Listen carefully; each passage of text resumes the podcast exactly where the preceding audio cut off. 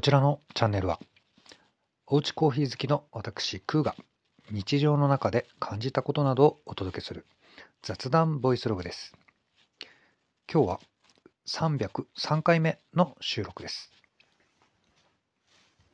はい、えー、それでは始めてまいりましょう。えー、週末の独り言コーヒーフリックスソリロキーです。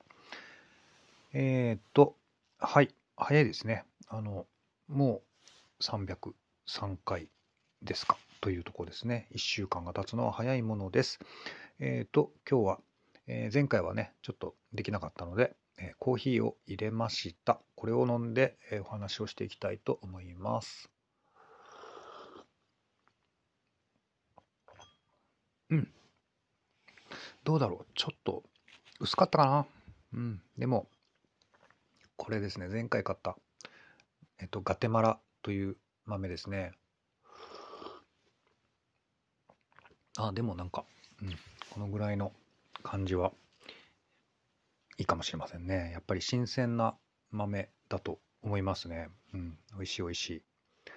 えっ、ー、と、もう肌寒くなってきたんでね、もうホットコーヒーバリバリですね。はい、本領発揮という感じになっております。うん。もうちょっとぬるんできたらね、またちょっと、はい、飲んでいきましょう。はい。えー、ということで、えっ、ー、とですね、今日はですね、まあ、後半というか、まあ、本題のところでですね、えっ、ー、と、だいぶ濃ゆめの、えっ、と、音楽話を、えしていきたいと、久しぶりにね、思ってます。はい。ちょっとボドゲ成分が、なんか多かった気がするんでね。はい。えー、ということで、まあ、ダラダラなんですけど、はい。と言いながら、じゃあ、えっ、と、序盤は何の話するかというと、やっぱりボドゲの話になって、えー、しまいます。はい。えっ、ー、と、ちょっと最近感じたことなんですけどね。えっ、ー、と、あの、和物？和風のボードゲーム？はい。というものがですね、改めて、えー、素晴らしいなというふうに、まあ、思ったあ出来事というのがありまして、まあ、えっ、ー、と、そのうちの一つがですね、えー、まあ、カッターボードゲームの、えーと、シーソルトペーパーという、えゲームがありまして、えー、まあ、とても面白いし人気のゲーム話題になっているゲームなんですけど、えー、海外の、えー、ゲームなんですがカードゲームなんですがこちらがですねデザインが、え日本の折り紙作家さん、え布施智子さんという方の、えー、折り紙の作品をあしらったデザインになっています。なので、まあ、どことなくやっぱりこう、和の、はい、まあ、テイストみたいなのを、えー、感じたりしますね。うんうん。これがとってもね、あのいいデザインだなというふうに思ったという出来事がありました。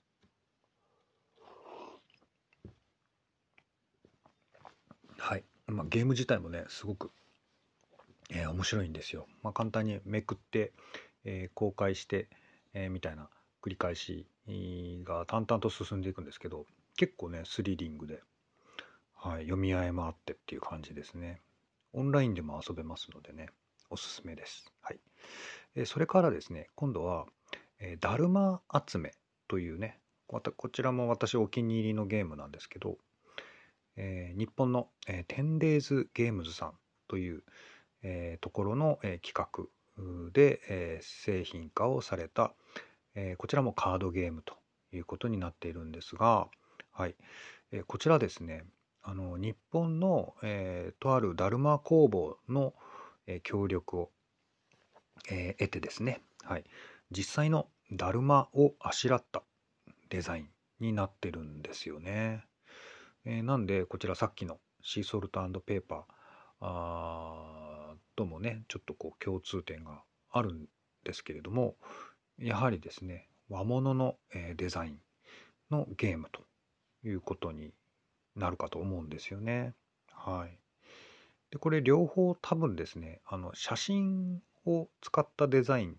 だと思うので、まあ、これはその単純にですね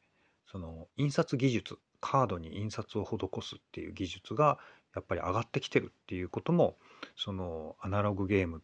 にはですねやっぱり多少なりとも影響を与えれているのかもしれませんね。はいまあ、そんなことも感じたんですけどね。で、まあ、この2つですねあの要するにですね和風のテーマ、はい、と言ってもそのボードゲームの中であの外国人が見たあのなんていうかバッタモンの日本みたいななんかこ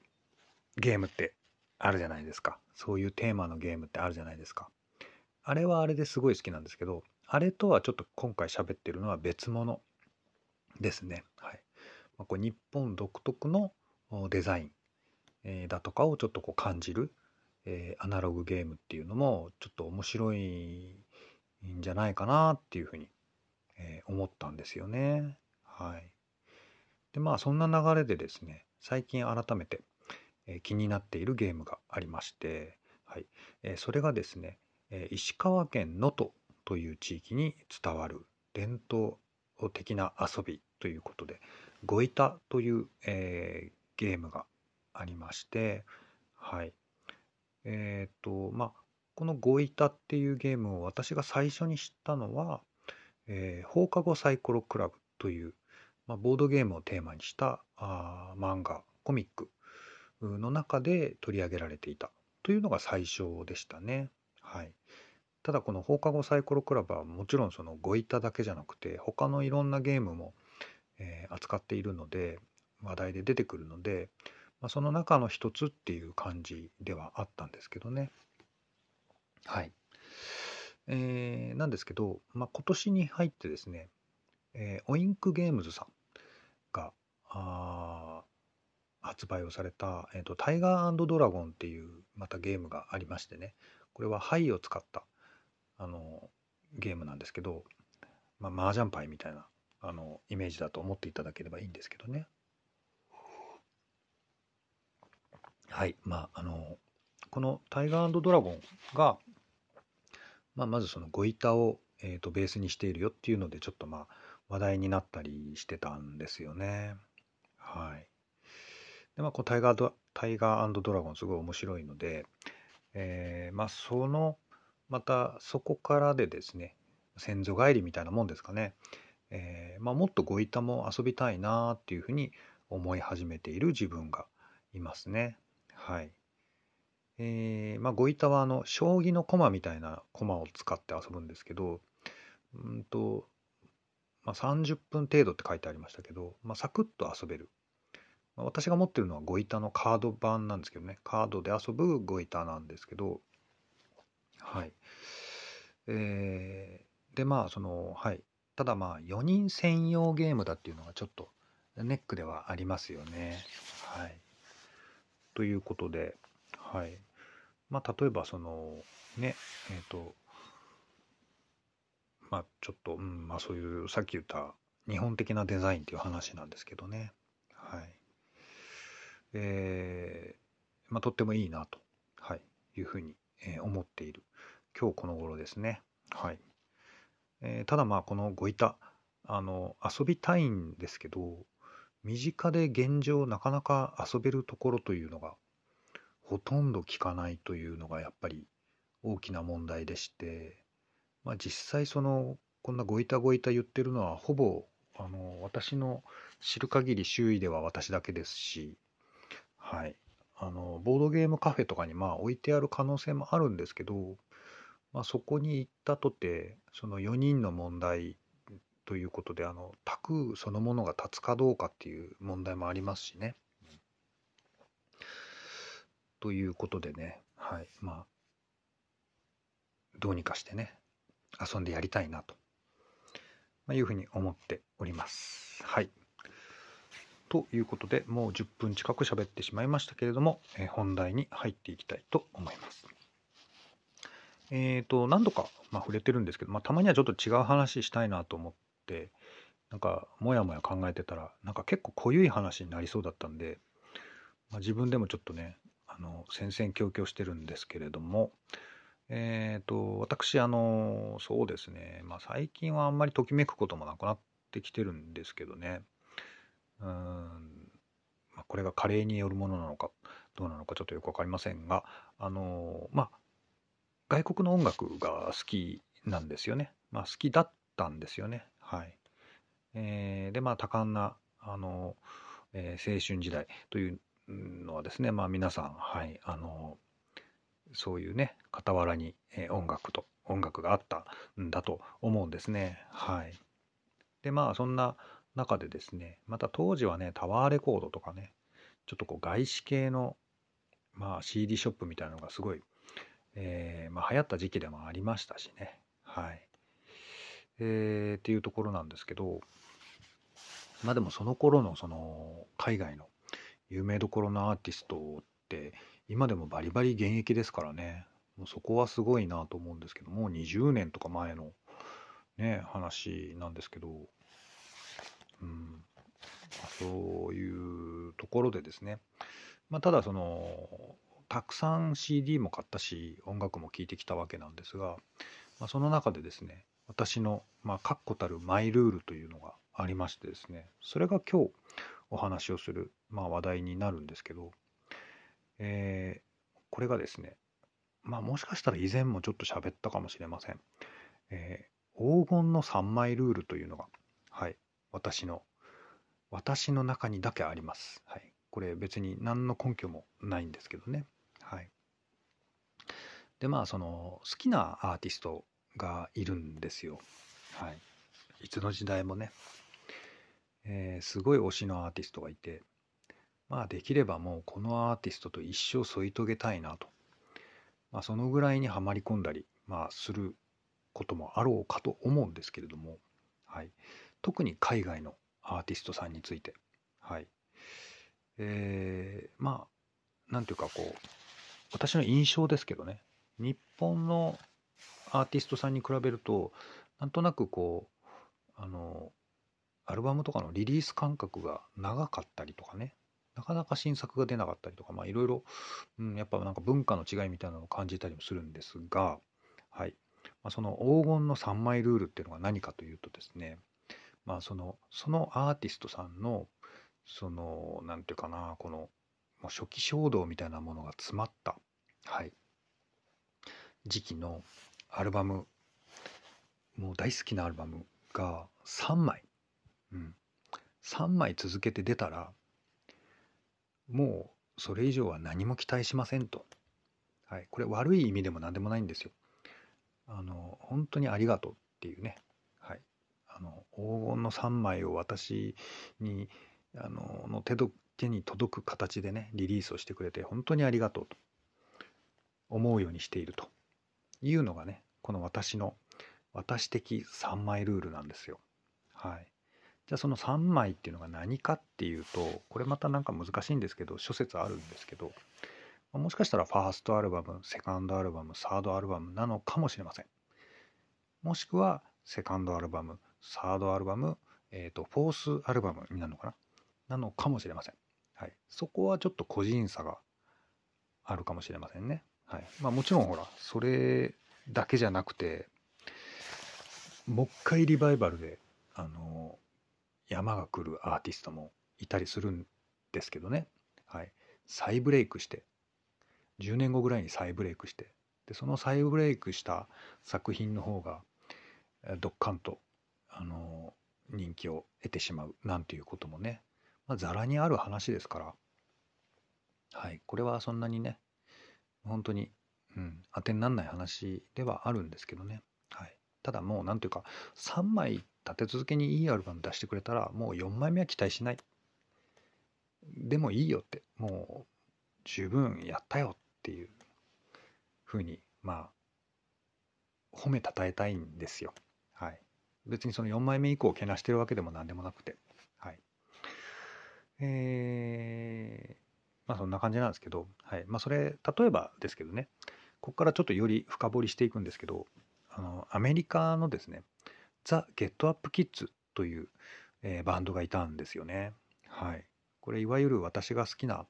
えー、エモとか呼ばれる、はい。あの、エモロックとか呼ばれる、まあ、ジャンルだったりするんですけどねまあでもこの時代のエモって言われる音楽って本当わけわかんなくってまあ、なんかいろんなものがなんか一括りにされてたような、まあ、印象もあったりはするんですけど、まあ、それはさておきとしてですねこの、えーと、その代表的なバンドだともまああの言われてるんじゃないかなと思うんですけど、まあ、いわゆるねそのエモでも今聞いたらその1997年にファーストアルバムがリリースされてるんですけどこれがですね、まあ、超ロックなアルバムなんですよ。はい。もう初期衝動あふれまくりのね、衝撃的なアルバムなんですけど、このアルバム1枚だけで私もザ・ゲットアップ・キッズのなんか存在意義があるなって本当思うんですけどね。はい。この、ザ・ゲットアップ・キッズなんですけど、この1997年リリースの、えー、4ミニットマイルというファーストアルバム。はい。まあ、このね、衝撃的なファーストアルバムと、それから1999年に、セカンドアルバム「Something to Write Home About」という、まあ、これがですね当時何て言うかなまあ破壊的なリあのセールスをねはい。要するに、まあ、一インディーバンドだったはずなんで叩き出すんですけどあのロボットが、えーと、ジャケットのデザインになってる結構有名なあのデザインなんですけど、はい、でまあこの1999年のこの、はいえー、セカンドアルバムとでそのこの2つのアルバムの間に挟んだミニアルバムで「レッドレターデイ」っていうミニアルバムが出るんですよね。はいえーまあ、この時期のザ・ゲットアップ・キッズが私ものすごい好きで、えーまあ、この3つを私の中では黄金の3枚というふうに位置づけております。はい、もちろんこの後もねあのいいアルバムいっぱい出すんですよ。はい、もう本当にそのうんいいバンドだしいい作品だしどれも非凡なんですけどそれでもねやっぱり私がこう受けたこうなんかカルチャーショックみたいな意味ではさっき言った3枚というのはちょっと他にこう比類ないあの存在だということでね、うん、まあその後にどんなことがあったとしてもこの3枚があっただけでね私は本当にあのこのバンドに対してありがとうと言いたいなっていうのが、まあ、この、はい、3枚ルールなんですよね。はい。あのどうでしょうね分かりますかねだいぶなんか、うん、一人で熱くなってるような気もしないではありません。はい。じゃあまあその他のバンドでそれどうなのっていう話なんですけどえー、まあでも大体ねそうやって話していくとこの時期のあのグループになっていくんですよ。はい、これ年齢的なもんだったりもするとは思うんですけど、えー、同じくアメリカに、えー、ブリンク182っていう、えー、バンドがいます。はい、このバンドはね、まあ、ポップパンクとか、まあ、言われて、まあ、こっちもねやっぱすごく代表的な人気のバンドだったんですけど、えー、このアルバムあのこのバンドのですね1997年リリースの「えー、デュードランチ」というアルバム、えー、それから1999年リリースの「エニマ・オブ・アメリカ」あこれが実質やっぱり出世作かなというふうに思うんですけど。で2001年の「Take Off Your Pants and Jacket」っていうね。またあの決体なあの名前のアルバムタイトルではあるんですけど。私の中ではねブリンク・ワイティといえばやっぱりこの辺りがまあ、はい、ゴールデンエイジかなと、ね、黄金の3枚かなというふうに思ったりもしてますし、えー、で、まあ同時期でやっぱりすごい好きなバンドで、ザ・アタリスというね、ザ・アタリスっていうバンドがいたんですけどね、はいえー、このバンドに至っては、えーまあ、これセカンドアルバムになるんじゃないかな。えー、ブルースカイズ・ブロークン・ハーツ、えー、12 Exit だったかな。はい。っていうアルバムから、あ次の End is Forever そして2003年リリースの So Long Astoria という3つのアルバムがあります。はい。うん、やっぱりこの3枚は濃ゆいなっていう。まあ、本当大好き。いいですね。まあ、ここで終わらないんですけど、はい。えー、今度はですね、アルカライントリオというね、ちょっと最近あの、再、活動再開して、えー、ほんのちょっと話題になっているはいまあ、これアメリカではね非常に人気のある、えー、バンドで、まあ、私大好きなんですけど、はいえーまあ、このバンドについては、えー、2000年リリースの「Maybe I'll Catch Fire」え、それから2001年の From Here to Infirmary っていうね、アルバムがありますけど、はい、ミスター・チェーンソーっていう物騒な名前の名曲がありましたけどね。はい。それから2003年リリースのグッドモーニングですね。はい。グッドモーニング大好きなアルバムでしたね。うん、はい。アルカライントリオについてはこの3枚、え、だったりね。はい。いや、もちろんその後もずっと聴いてんですよ。うん。他のアルバムも聴いてて、えー、この後もいいんですけど、うん。だからまあ必ずしもね、まずその、うん、全ての法則が当てはまるわけではないというのは重々、えー、お組み置きください。はい。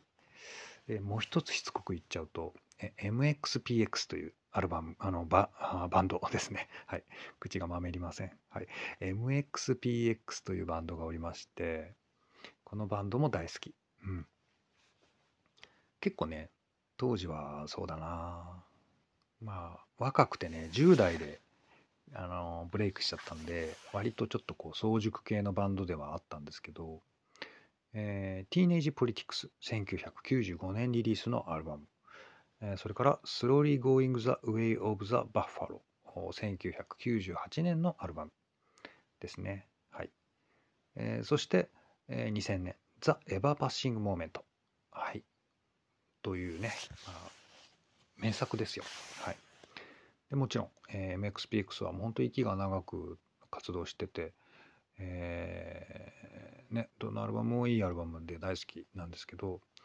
うん、やっぱりこの辺りはすごく印象に残ってますね。うん、というような話を今日は、はい、つらつらとしていく回になっております。はい。なんでね、なんかこう、ね、あるあるなんですけどね、あの頃のあいつらが良かったよとか、あいつら変わっちまったぜ、みたいな、あの、気持ちにね、こう、まあ、ともすればなりがちなんですけど、でも私はね、やっぱりこの3枚ルールによってね、いや、むしろもう3枚もいいアルバム出してくれて、本当ありがとうっていうふうな、うん。まあそんな気持ちを、えー、抱いております。はい。ということでね、なんか最近ちょっとこう、音楽とかをすごくこう熱く聴くっていうことが、うん、だんだんなんか遠のいてるような気がしたので、まあ、この機会にね、私が好きだった洋楽のえー、ちょっとトークをしたいなと思ったので、まあ、無理くり、はい、今日はねじ込んでみました。はい、本当皆さんがね、好きな、えー、音楽とか、えー、まあ、そんな話題なんかもね、教えていただけたら嬉しいなというふうに思っております。はい。えーと、それでは、えー、続きましてというか、だいぶちょっとはは喋ってしまったので、コーヒーをまた改めていただきたいと思います。うん。美味しい。あの、やっぱだんだんこう、なんですかね、冷めるのが早くなってきましたね。気持ちね。まだまだ、まあ、過ごしやすい気候ではありますけどね。まあ、随分でも寒くなりましたね。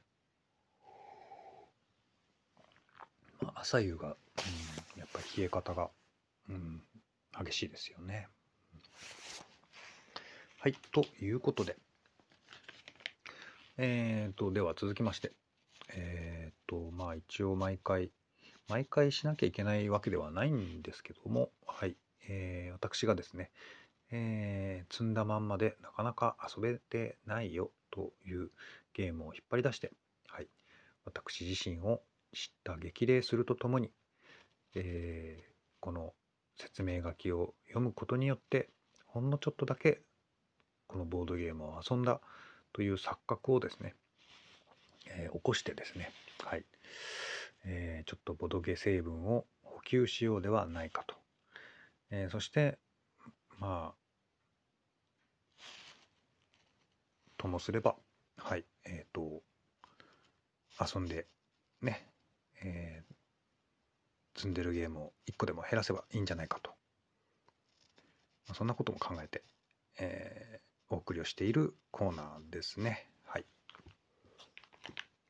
えー、ということで、まあ、じゃあ早速読んでいきたいと思います。えっ、ー、と、こちらが、えっ、ー、と、対象年齢が10人以上ですね。えー、で、プレイ人数が4人から6人っていうことになってますね。4人からって結構珍しいんじゃないかな。6人遊べるっていうのも結構、ね、ポイント高いですよね。で、遊ぶ時間が60分ということで、まあ、結構こってり、ちっちゃい小箱のカードゲームなんですけど、遊べるゲームになってますね。はい。えー、っと、日本語版の取り扱いが合同会社ニューゲームズオーダーさんになっております。はい。えっ、と、ゲームデザインがジェームズ・アーネストさんで、日本版のアートワークは六角堂でだ六角堂ダダさんでいいのかな？となっております。はい。では、えっ、ー、と、箱裏のテキストを読んでいきますが、これもバレバレになってしまうので、下から逆にこう読んでいこうかなと思っております。はい。いや、これ以上想像するのはやめておきましょう。彼らがどんな醜悪なゲームで遊んでいるのか、我々は想像するしかないわけですが、今、あの不気味な連中は、新鮮な亡骸を掘り起こす仕事に出てしまっていますから、点点点。余暇の時間に風変わりなカードゲームを遊んでいます。ここでは墓荒らしと異端者があちょっとさっきのとことかぶりますね。余暇の時間に風変わりなカードゲームを遊んでいますということですね。まあちょっと何て言うんですかね。まあホラー風味というかなんか怪しい雰囲気が漂っておりますけれどもね。はい。えっ、ー、と表紙のデザインもねちょっとこうお墓とかがこう描かれたね、ちょっと、なんとも、はい、怪しい雰囲気ですよ。はい。ということで、こちらはですね、えー、レンフィールドというゲームになっております。はい。レンフィールドの素晴らしい世界へようこそということで、えー、まあ、これはですね、まあ、いわゆるそのトリックテイキングゲームと、い、うものになっておりまして、まあ、このニューゲームズオーダーさんによって、はい、ちょっと装いを新たにね、発売をされたあということなんだそうですね。はい。結構ね、カードの材質とかもね、まあまいいんですよ。うんうん。ただちょっとこう、なんていうんですかね、ちっちゃい記号とかがなんともちょっと不穏な感じを見せておりますけどもね。はい。なんか虫のポイントが描かれたりとかしてますよね。レンフィールドはトリックテイキングという長い歴史を持つ伝統的カードゲームの一種ですということですね。はい。うん。プレイヤーの目的は金を稼ぐことであり、カードの獲得にもラウンドごとのスートの強弱の決定にも支払いが絡むのですということで、なんかこう、あれですね、これ多分。うん、そうそう、こう、お金、えー、の紙幣とかが内容物に入ってますよね。うん。ということなんですが、まあ、なかなかね、遊んで遊べておりませんので、しっかり反省をして、はい、えー、しっかり遊んでいきたいと思っているところです。はい、ということで、まあ、今日のお話はこういったところでしたね。はい。えっ、ー、とですね、また、はい、あのー、Spotify の方で、えー、聞いていただいている皆様に、えー、つきましては、えー、アンケート機能を使って、えー、ちょっとアンケート、質問を投げかけさせていただいております。引き続き、えー、回答を募集しておりますので、はい、えー、ぜひお答えいただけたら私がとっても喜びます。はい。えー、という感じで今日のお話はこの辺で、えー、終わりにしていきましょうかね。えー、こちらのチャンネルは毎週土曜日を定期更新日としておりまして、それ以外の曜日にも私の気まぐれによって平日更新なんかも、えできることならしていきたいなと、そんなふうに思っている今日この頃です。はい。ということで、え今日のお話はここまでです。ありがとうございました。